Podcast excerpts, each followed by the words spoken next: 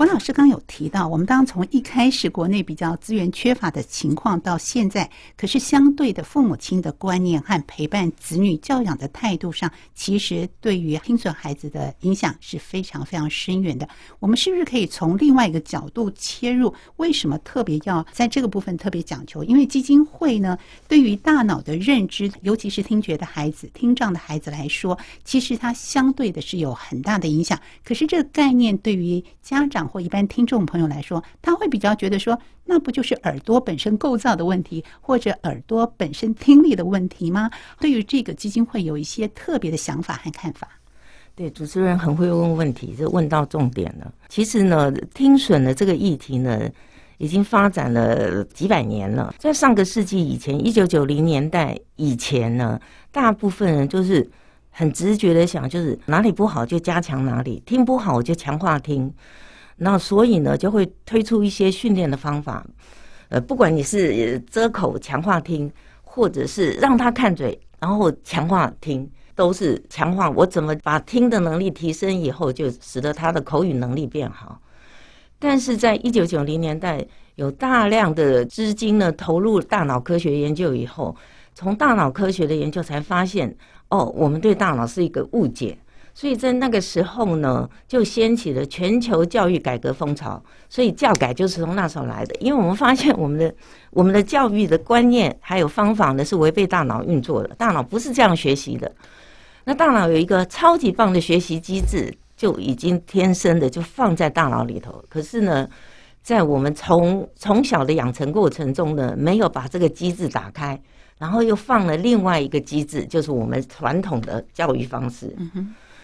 那那因为在在美国最早把这个大脑科学的研究这个做出来以后呢，所以呢这个教教改的风潮掀起，可是，在特殊教育领域里头，它就比较缓慢。在这个教改是针对正常孩子的，那在特殊教育因为它特殊嘛，所以它还是用它特殊的方法。那这样走着，一直到了。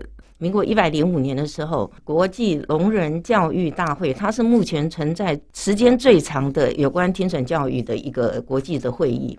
根据他们这些学者的长期的研究，就提出了一个呼吁，就是要改变传统的教育方法，让我们的这个教育方法的更新可以跟得上科技的脚步。那什么是传统的教育方法？就是刚才主持人讲的，哎，我们我们就是强调听，然后强调说。但是完全忘记了，听上去还有一颗大脑，那个大脑的这个运作完了以后，才会产生你讲出来的话。那这些呢是过去的人不知道的，他就是听说就是一个连接。等到脑科学来告诉我们的时候，我们才知道原来大脑的运作不是这样。然后听觉系统它不是独立运作的。我们常常说，哎，听的能力有哪些呢？好像是察觉声音、分辨声音、辨识声音、理解声音。大家都朗朗上口，大家忘了这只是一个外显行为。可是我要达到这样的行为，我里面要有多少的作业机制，我才能出现这个行为？是。但是我们太简化了，然后察觉声音好，我就带上助听器，开了人工电脑，你察觉就应该可以懂了。其实从察觉声音到理解声音这条路很复杂的，尤其到辨识理解声音的这个过程呢。它没有办法靠听觉系统一个系统来运作，它还要其他感官知觉，还要大脑其他功能、认知的功能、记忆的功能、注意的功能等等一起共同运作，才能够把这个讯息理解。所以你强调听觉是一个比较没有效，我不能说都没有效，是有。但是你如果把大脑其他的资源一起纳入进来，然后做训练的时候，它效果更好。换句话说，耳朵其实它只是让我们能够听见声音，对。可是是大脑让我们能够听懂声音啊，对。所以改善听损问题的关键是在大脑。那基金会做哪些协助或者是一些课程，让我们的听损朋友他受惠更多呢？因为我们现在已经知道大脑的运作，其实大脑就是整合所有的资源，然后产出，嗯。那既然是这样的话，那在不同年纪的大脑它是不一样的。比如说婴幼儿的大脑，它只有一些先天设定的一些学习机制跟一些简单的回路。那我们需要靠丰富的环境，让他的大脑的回路建立，然后才能够自动的去学习。嗯，所以在听损婴幼儿，你要给他的课程是要怎么帮他建构大脑。到了学龄以上的这些孩子的大脑，一定程度的已经有他的资料库了。如果他在发现了一些问题，那这个时候你所运用的方式就跟婴幼儿的是不一样的，那他可能需要去适应。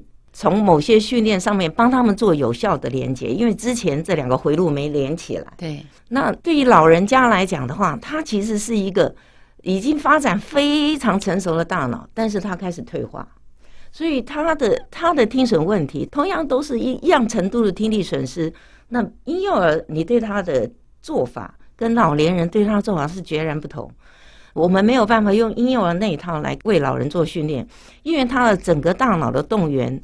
不只是听觉，还有其他的能力也都在衰退。嗯，那尤其在中枢的部分，在大脑这个部分呢，它的某些能力在衰退，处理声音的的能力也在衰退。但是因为处理声音有各种不同的能力，那所以呢，我们必须要透过一些测验来了解哦，你在哪里会比较差，然后我们就对应训练的活动，希望把你这个能力活化起来。